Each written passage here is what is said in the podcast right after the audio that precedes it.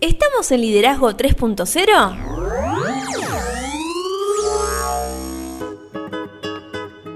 Bienvenidos a Liderazgo 3.0, un espacio que crece día a día y en el que analizamos un tema poco trabajado como lo es el liderazgo.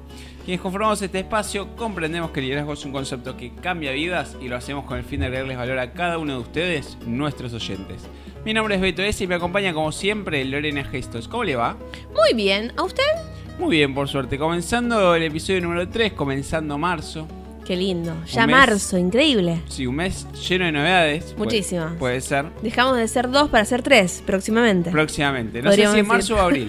marzo o abril. Bueno, acá, casi. Ya estamos. En cualquier momento la familia se agranda. Liderazgo 3.0 va a tener una pequeña líder por ahí dando vueltas. Así se es. vienen nuevos proyectos. Pero no vamos a avanzar nada. No, primero cuéntenos por dónde nos pueden encontrar. Estamos en las redes, nos pueden encontrar en Instagram con Liderazgo 3-0, en Facebook como 3.0 Liderazgo, nuestro canal de YouTube es Liderazgo 3.0 y nuestra web es www.liderazgo30.com.ar. Y en el último episodio estuvimos hablando sobre la estrategia emocional e ISAMOS, cómo impactan las emociones y el razonamiento del trabajo. Pero vos te estarás preguntando qué vamos a ver hoy, qué vamos a trabajar hoy. En este episodio vamos a avanzar con el liderazgo personal y por eso vamos a hablar sobre coaching.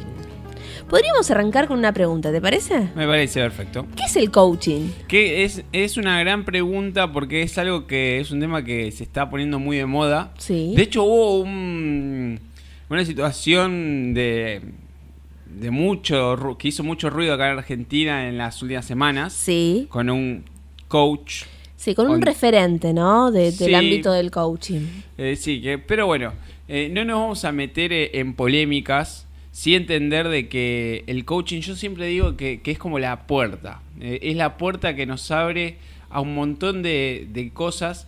De Claro, hecho, como herramientas, digamos. Herramientas, sí. Es, es la, es, la, es, la, es la tapa de la caja de herramientas, podríamos decir, ¿no? Así es. Y, y ahí está la pregunta que siempre hacemos. Si nosotros mismos no nos seguiríamos, ¿por qué nos seguiría un tercero? Y para eso existe el coaching, que se ha conformado como una herramienta para el desarrollo de las habilidades relacionadas con el liderazgo y se orienta hacia el crecimiento personal y profesional mediante, como usted dijo, distintas técnicas de comunicación. Sí, qué importante esas técnicas de comunicación, ¿no? Hemos trabajado mucho la comunicación en este espacio, pero mm, no es igual a, a- a otro tipo de comunicación que uno puede mm, eh, tener conocimiento, sino que Exactamente. hay que limarlo, hay que, hay que procesarlo a estas técnicas. Y usted dice que no, no fue igual y claramente, eh, como todas las cuestiones, por ejemplo, nos pasó cuando fuimos a ver las definiciones de liderazgo, del coaching también, los fue como mutando este concepto. Sí, vamos a trasladarnos al año 2004 porque Balleras define el coaching como un proceso de desarrollo dirigido a la adquisición y mejora de habilidades instrumentales y de gestión que tiene por objetivos aumentar el nivel de rendimiento de una persona. Esto me parece mu- muy interesante, a, a más allá de lo que decía Palleras, que mm, hay muchas personas que hoy deciden eh, estudiar coaching y, y no saben realmente qué significa Claro. el coaching. O sea, eh, yo siempre... Ni si existen otros tipos. Claro, o otros uno tipos, solo, o sea. cómo, o cómo llegó a ser el coaching actual lo que es. O sea, Claro. de dónde nació, cómo evolucionó. Mucha gente no, no se para a pensar en esto. Ravier en el año 2010 reconoce que el coaching surge como una necesidad humana de facilitar los procesos de aprendizaje y desarrollo del hombre para consigo mismo, lo que muchas organizaciones se ha traducido como la humanización de la empresa. Es decir, el coaching nace de una necesidad. Claro, sí, sí, sí. Y, y muchas ramas del coaching están muy asociadas a lo que es la psicología, la comunicación, como mencionamos anteriormente y demás. Pero podríamos también eh, comentarles que el coaching se lleva a cabo a través de dos personas, el coach y el coachee. El primero es la persona encargada de orientar, dirigir y facilitar el proceso de crecimiento de la segunda. Sí, acá, bueno, eh, claramente mm, cuando nosotros hablamos de esto, hoy- creo que es un episodio que va a ser muy escuchado este.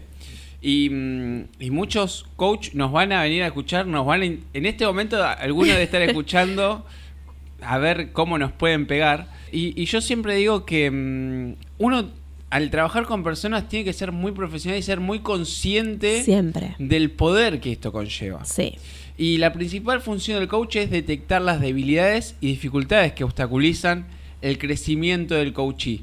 Y el único trabajo que tiene que hacer el coach es acompañarlo para desarrollar sus talentos y habilidades potenciales mediante la superación de las resistencias y limitantes que claramente se fueron desarrollando hasta determinado momento debido a las experiencias pasadas. Lo que en muchas ocasiones le impide alcanzar sus objetivos. Pero solamente esto, ¿no? Solamente el acompañarlo. Nosotros Sí. no tenemos el poder, o sea, yo siempre digo, que podamos hacer algo no nos, nos da el derecho a hacerlo. Totalmente. No tenemos el derecho a tomar decisiones por otras personas y mucho menos lo que a mí me parece horrible, que es el generar dependencia. Claro, totalmente. Cuando usted mencionaba esto, eh, qué, importante es identificar qué representa cada una de las palabras, este acompañar, qué significa, como usted decía, no imponer ciertas cosas, no, es, es guiarlo, acompañarlo. Y acá viene la mano de la comunicación, cómo va a ser esa comunicación que tenemos que ir puliendo, que tenemos que ir aprendiendo a cómo llevarla adelante ese proceso, ¿no?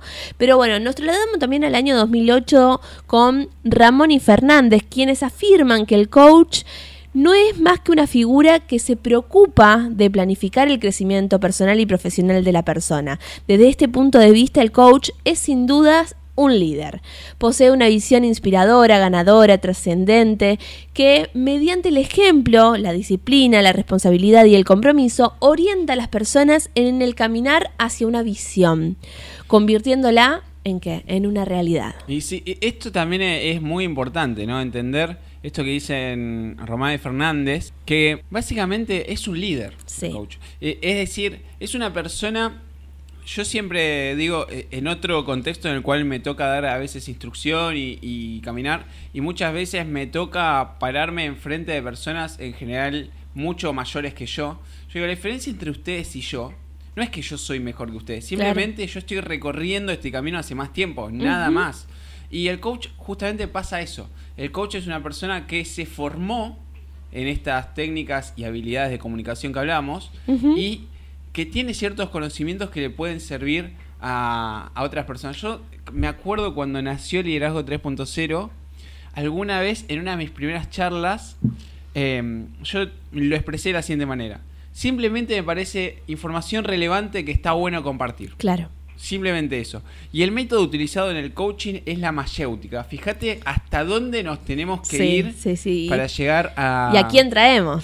Sí, a Sócrates. Sí, sí. Claramente, a Sócrates, que actualmente se utiliza como un estilo de comunicación mediante el cual se pretende que el coachee encuentre su propia verdad, es decir, que encuentre la raíz de los miedos, prejuicios y resistencia que obstaculizan su pleno desarrollo personal y profesional. Si hablamos de la mayéutica, la mayéutica no te daba respuestas. No. Te enseñaba, ni siquiera te daba preguntas, te enseñaba a hacer tus propias preguntas. Exacto.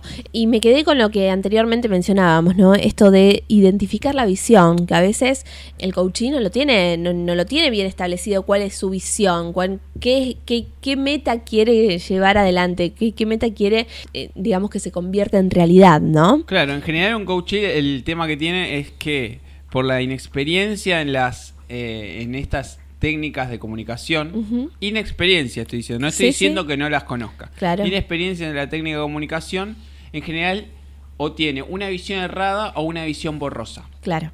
Y ahí es donde debe entrar el coach. Y ahí es donde yo digo, hay que ir más allá, porque un coach en realidad puede hacer mucho más por la otra persona. Puede liderar a la otra persona. Puede agarrar ese liderazgo que John Maxwell trae después y que mezcla negociación, comunicación, inteligencia emocional, neurooratoria, neuroliderazgo y un montón de cosas de otros conceptos que también hacen a la cuestión, me parece. Claro, y es a partir de esta premisa que se establece que el coach tiene como principal función plantear la pregunta correcta para que el coachee desarrolle las habilidades de autoconocimiento. Y esa estrategia se lleva a cabo a partir de la confrontación del coachee con sus propios pensamientos, en donde el coach ejerce el papel de espejo para reflejar las conclusiones obtenidas, mismas que terminan siendo las generadoras del cambio. Claro. Y retomando lo que hablábamos al inicio, en función a su orientación al coaching, eh, se puede clasificar en diferentes tipos, ¿no? ¿Querés que hablemos de algunos? Sí, el primero, en algún momento nosotros eh, en, en Liderazgo 3.0 nos hemos largado a hacerlo. Claro. El primero es el coaching experto mentoring, que es el que preferentemente es interno, es aquel en el que una persona experta en una determinada área de conocimiento entrena a otra para adquirir diversos conocimientos, habilidades y experiencias. Después, si tenemos que hablar de tipos de coaching, tenemos que hablar, eh, muchas veces hemos dicho que el liderazgo es acción, el Sí. coaching también es de acción. Y este es un coaching más interno o externo, puede ser de ambas maneras. Y es un tipo de entrenamiento que está orientado al logro de objetivos específicos debido a la necesidad de dar soluciones inmediatas a determinados problemas.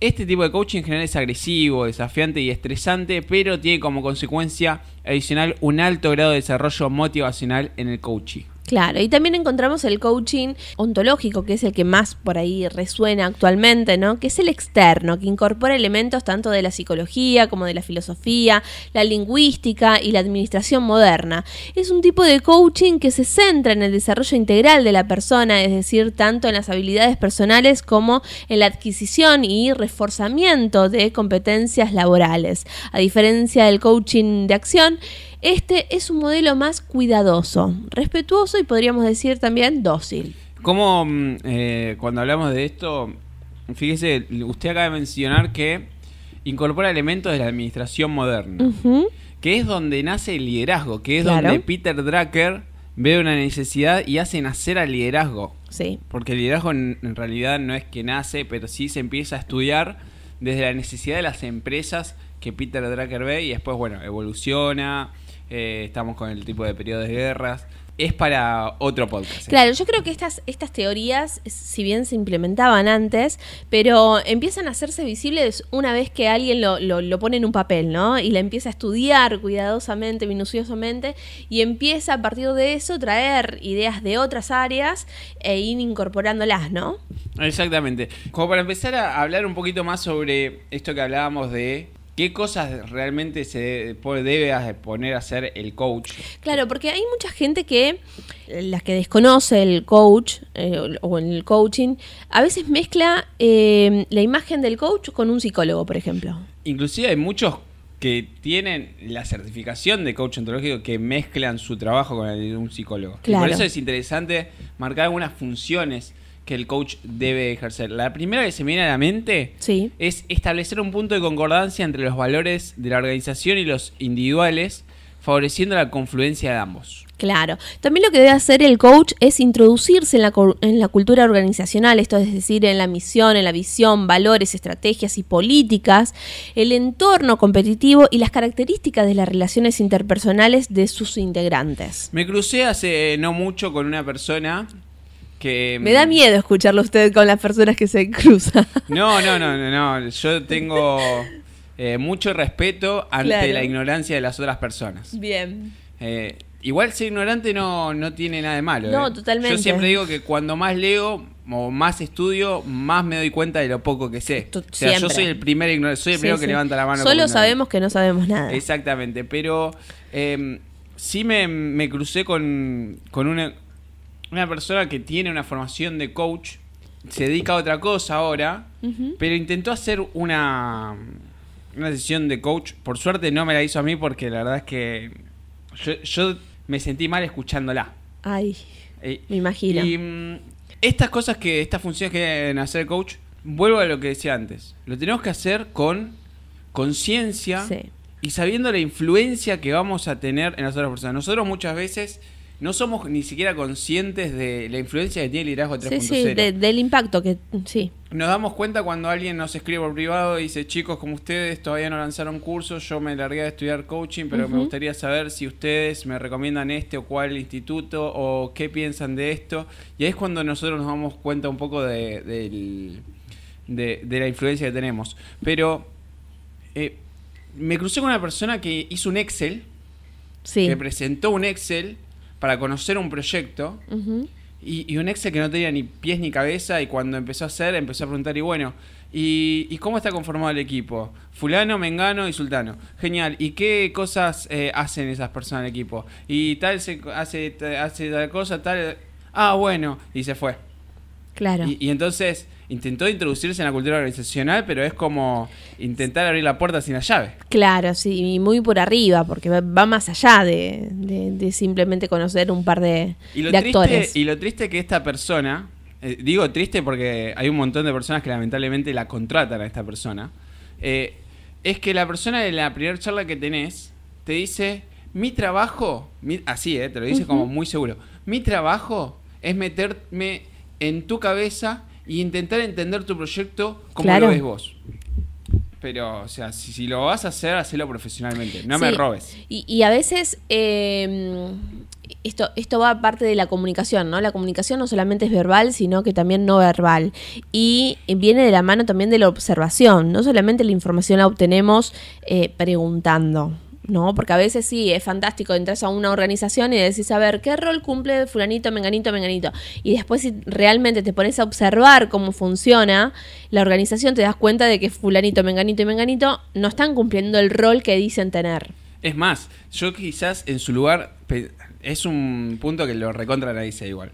Pero eh, yo hubiese dicho, no me pareció mal que llegue hasta ese, ese, punto, me pareció mal que se haya ido de ese punto. Claro. Porque ahí la próxima pregunta que se abría era, perfecto, y vos como cabeza de, equipo, ¿cómo ves a estas personas? Claro. Están o sea, vos sentís que cumplen el... No me importa si hacen bien o mal el trabajo. Claro. ¿Qué, ¿Vos crees de que están para mucho más? Si le podemos dar más herramientas, en qué los podemos desarrollar, cuál es su fuerte, qué cosas le podemos dar. Y después sí, el otro trabajo que te queda es vos mismo como persona con esa información empezar a ver a las otras personas si realmente es así. No, y, hasta a veces están eh, esas personas sobretareadas, porque a veces sí cumplen su tarea, pero también desempeñan la tarea de otros y de otros y de otros, y, claro, no, no cumple bien la tarea que tiene que llevar adelante, su propia tarea, porque tiene que hacer la tarea de otras personas. Hay un posteo de Juan Berique que, hizo que, habla sobre... Mm, eh, no me acuerdo bien cuál era el término que él usaba, eh, el enfoque que él usaba y él hacía un, ejemplo muy claro. Decía, una tarea, 100% de enfoque. Dos tareas, 50% de enfoque. Cuatro tareas, 25% de enfoque. Y, y la, la resolución era, o la conclusión era, cuando más tareas tenemos que hacer al mismo tiempo, menor va a ser el enfoque que le pongamos a cada tarea. Y existe la posibilidad, o lo más probable es que nuestra calidad caiga. Y nuestra eficacia caiga. Entonces, ante esto y hasta que, se desmotivan algunas personas. Totalmente, y por eso es muy importante esta función, que es el desarrollar el respeto incondicional como valor fundamental al tiempo que sirva a los intereses organizacionales e individuales, claramente. Y sí, también lo que debe hacer es estimular el cambio y la transformación individual y colectiva mediante el diseño de estrategias para incrementar el desempeño y la productividad. Prometo que ya en este episodio no le pego a más nadie, pero sí otra función muy importante es la de ser y entrenar bajo un esquema de liderazgo visionario inspirador, es decir, como guía para la superación de las limitaciones personales y claramente la concreción de objetivos, porque al final, y al fin y al cabo, todos vamos o, buscamos el camino de liderazgo para ser más eficientes y más eficaces. Exacto. El coach también debe ser fuente de selección de talento con el objetivo de ayudar al desarrollo individual e incrementar el acervo organizacional. Y, claramente si hablamos de esto, eh, de la selección de talentos, como vemos que va de la mano un poco de lo que yo les planteaba recién, el coach debe desempeñarse como coach de equipos específicos de trabajo, especialmente de aquellos de alto impacto o de nueva creación. Es decir, tiene que meterse realmente en el equipo y tiene que ser consciente del trabajo que está haciendo. Totalmente. Y por último, podríamos decir que debe participar como figura de acompañamiento de coaches en situaciones reales para orientarlos en su proceso de autoconocimiento. Como vemos, eh, el coaching es una disciplina muy difícil eh, mucha gente los termina ninguneando a los coaches y demás. Eh, de hecho, eh, más allá de que yo he intercambiado opiniones con muchas, muchas personas que tienen la certificación de, coach, no es una disciplina que yo denigre, al contrario, me parece realmente muy importante el coach si se lleva adelante de, una manera consciente y, bien. pero es muy fácil, siempre en esta sociedad que vivimos, es, bueno, si coach es cualquiera. Bueno, el, tema es, lo que hablamos siempre nosotros. Em, hay, hay personas que no, toman esta tarea con la responsabilidad que, amerita. Entonces esas pocas personas hacen que el resto de la sociedad pierda credibilidad con la persona que realmente lleva su trabajo de buena manera. Entonces, yo creo que si, si aquella persona que se está formando o que se formó en realidad siempre estamos en continuo eh, fortalecimiento de nuestros conocimientos, ¿no? Pero si realmente hace el clic y, se pone serio en cómo debe llevar su labor, yo creo que el perfil del coach en la sociedad podría, de acá a un par de años, por lo menos en Latinoamérica, modificarse. Sí, y eso modificaría, impactaría de, de una gran manera en cómo se mueve la sociedad. Claro. Y inclusive en, otras partes del mundo, acá en Argentina no tanto todavía, pero en otras partes del mundo, el coaching, los líderes, tienen muchísima influencia. Realmente tienen muchísima influencia positiva. Sí, sí, sí. Eh, y algo, esto, a vos que sos coach y nos estás escuchando, no es un palo para vos, sino sí una recomendación personal, que es lo que me pasó a mí. Yo también soy coach tengo la certificación y demás, pero la verdad que no, no soy de los que piensan que un título me defina. Eh, nosotros tenemos la obligación de estar en constante crecimiento y todo el tiempo leyendo cosas. Lorena puede dar fe, cada vez que alguien, si me cruzan, pídame que abra la mochila y un libro de liderazgo sale de mi mochila. Siempre. Y mm, si no es liderazgo, es neurooratoria, si no es neuroliderazgo, si no es mindfulness, si no es inteligencia emocional. Pero todo el tiempo estoy metiéndome en, eh, en nuevos textos para seguir conociendo. Es que sí. Y es la única manera de crecer, porque no, si nosotros queremos eh, agregar valor, tenemos que hacerlo de esta manera. Y, y, mm, me acuerdo eh, en, una, en una definición que el liderazgo es, significa una vida influyendo en otra. Es que sí. Y para poder influir tenemos que hacer eso, crecer.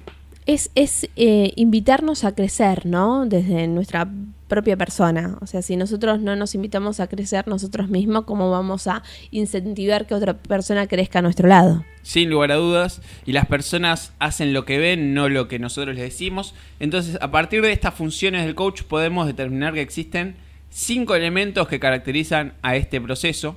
El primer elemento es la visión, es concreta, basada en hechos.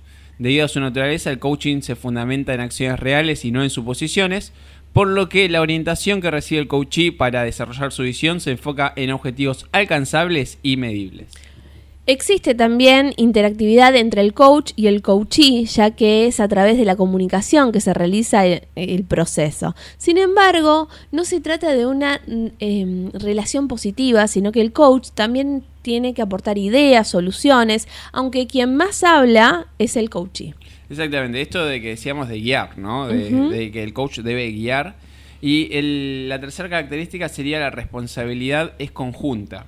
No únicamente del coach, debido a que es un proceso en el que el coach tiene con función orientar, pero es el coachee quien toma las decisiones finales y se trata pues de una situación en donde ambos comparten tanto el éxito como el fracaso. Totalmente. Y otra de las herramientas es la forma que debe ser específica, ya que se trata de un proceso estructurado y que requiere de una metodología y técnica que deben ser denominadas por el coaching, ¿no?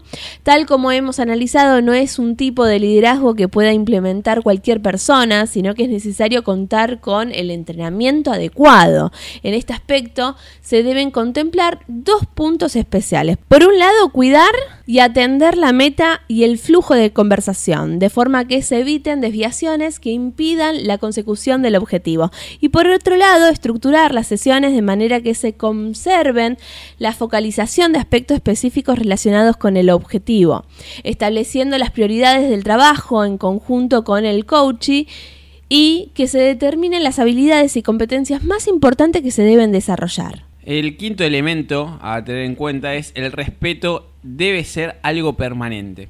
Lo más importante es la confianza que deposita el coachee en el coach, por lo que es indispensable comprender la necesidad de la privacidad, la confidencialidad y la construcción de confianza, de manera que el proceso pueda fluir de manera natural. Y para concluir, podemos afirmar que el coaching es una herramienta fundamental para el desarrollo de competencias profesionales. De acuerdo a Vilas y Caperan, estas se definen como un conjunto de comportamientos observables que están causalmente relacionadas con un desempeño bueno o excelente en un trabajo concreto y de una organización concreta. Exactamente. Eh, claramente me parece que la utilidad del desarrollo de las competencias profesionales a través del coaching se puede condensar en, en algunos aspectos como vemos, es muy importante eh, e, este tema que estamos tocando. El primero de los aspectos que me parece que debemos tener en cuenta que uno debe seleccionar al personal adecuado a partir de conductas y actitudes deseadas para un proyecto u objetivo en particular, mismos que se pueden desarrollar mediante la orientación de un coach. Acá es donde vemos la importancia de, esta, de, este, de esta imagen, ¿no? de la persona en sí, del coach, que pueda hacer bien su trabajo.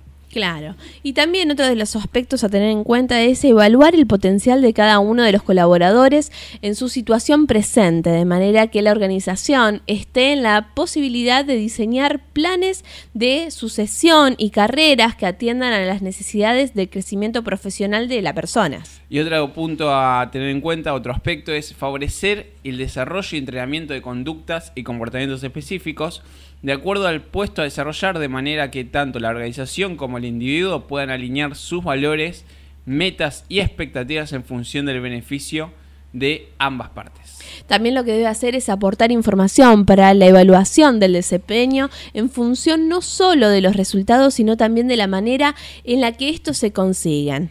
De igual manera, atender a cualquier discrepancia relacionada con las evaluaciones de 360 grados que se puedan identificar como el origen de algún conflicto. Y si hablamos de esto, debemos entender que hay que facilitar datos para la realización del cálculo de la compensación salarial de los colaboradores de forma individualizada a partir de las competencias desarrolladas según los perfiles requeridos por la organización. Y por último, debemos tener en cuenta el desarrollo de competencias de liderazgo, tales como la asertividad, la gestión de los equipos de trabajo, la delegación de funciones, la solución de conflictos, el autocontrol, la autoestima, entre muchas otras. Y ya escucho la cortina que nos indica que estamos llegando al final de un episodio. Sí. Este va a episodio dar que hablar. va a dar que hablar. Sí. Yo ya los estoy escuchando a muchos. Liderazgo 3-0 en Instagram, 3.0 liderazgo en, en Facebook. Nuestro canal de YouTube es Liderazgo 3.0. Nuestra web es www.liderazgo30.com.ar.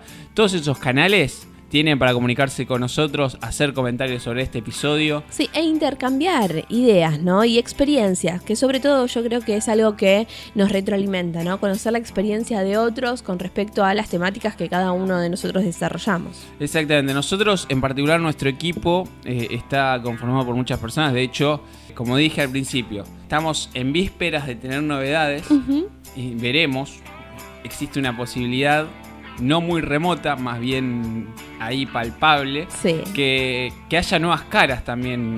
Eh, Me encanta. Eh, eh, adelante Liderazgo 3.0. Y, y, lo que quería decir es esto, que el equipo no, no es de que lo que nosotros decimos es algo tautológico. No. Es nuestra opinión y nosotros, nos, yo sobre todo, que soy la cabeza, me hago cargo de mis opiniones. Y siempre con respeto. creo que, que la base de, de cualquier cosa es el respeto. Si tienen algún comentario, algo que, quieran sumar, alguna experiencia que hayan tenido, siempre con respeto lo podemos hacer y las puertas están abiertas, inclusive de este micrófono. Ustedes nos contactan y siempre algo se nos ocurre. Los invitamos a algún episodio, les hacemos una entrevista para que puedan contar sus experiencias. Eh, es algo realmente importante. Comentarios del episodio.